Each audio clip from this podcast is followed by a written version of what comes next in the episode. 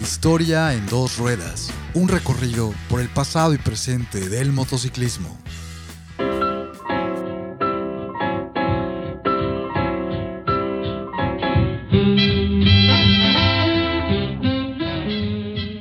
En 1951 se estrenó una de las películas más emblemáticas de la época del cine de oro mexicano. Nos referimos al filme A Toda Máquina, dirigido por Ismael Rodríguez y protagonizado por los grandes actores Pedro Infante y Luis Aguilar. Quédate a conocer una breve historia del motociclismo acrobático en México.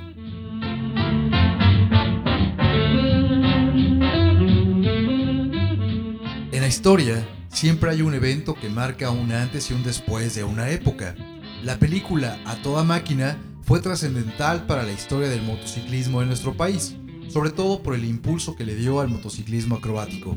El filme nos cuenta la historia de dos jóvenes aspirantes a la policía motorizada del Distrito Federal, quienes entre riñas y peleas sanas comparten no solamente la amistad, sino también su amor incondicional por el motociclismo y la acrobacia.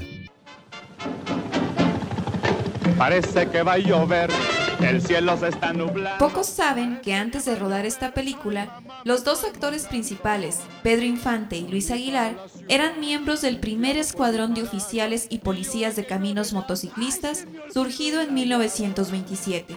Quizá Infante o el propio Aguilar llamaron la atención de Ismael Rodríguez para que escribiera, además de dirigir y producir, esta gran película.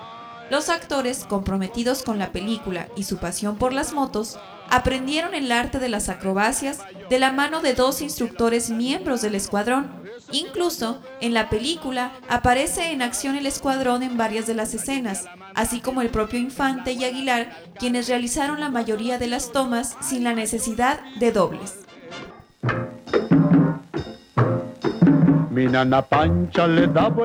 Tanto en la película de 1951 como hasta ahora, las motocicletas más utilizadas para realizar estas acrobacias son las Harley Davidson de entre 1946 a 1980, debido a las cualidades que presentan estos modelos, ya que cuentan con un sistema de clutch suicida, es decir, al piso, además de ser máquinas carburadas de 1200 centímetros cúbicos y de un peso de 240 kilogramos aproximadamente.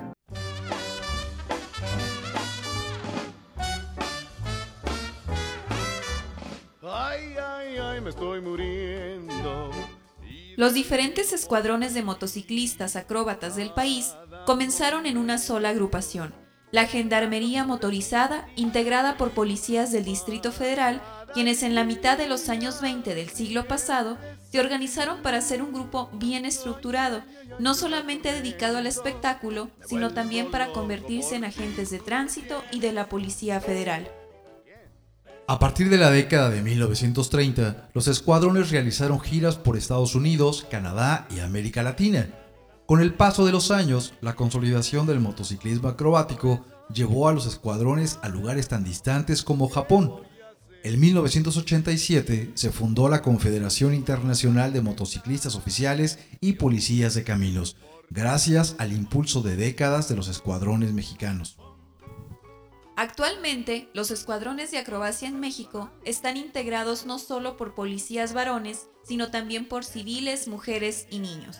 Uno de los objetivos de los escuadrones es atraer a las nuevas generaciones al motociclismo como deporte. Algunos de los escuadrones que actualmente continúan con esta tradición son Alas de Acero, Gladiadores, el Escuadrón de Motociclismo de Tránsito de Zacatecas, entre otros. Si quieres conocer el trabajo de estas agrupaciones, te recomendamos seguirlas en sus redes sociales. En definitiva, la película A Toda Máquina fue un parteaguas para la historia del motociclismo en México, debido al gran éxito y legado de estos escuadrones. El motociclismo acrobático podría llegar a ser considerado como deporte nacional, solo sería necesario promoverlo entre las nuevas generaciones y extenderlo a cada ciudad del país. Voz y producción. Magali Vázquez. Y Leo Barrera. Parece que va a llover, el cielo se está nublando. Parece que va a llover,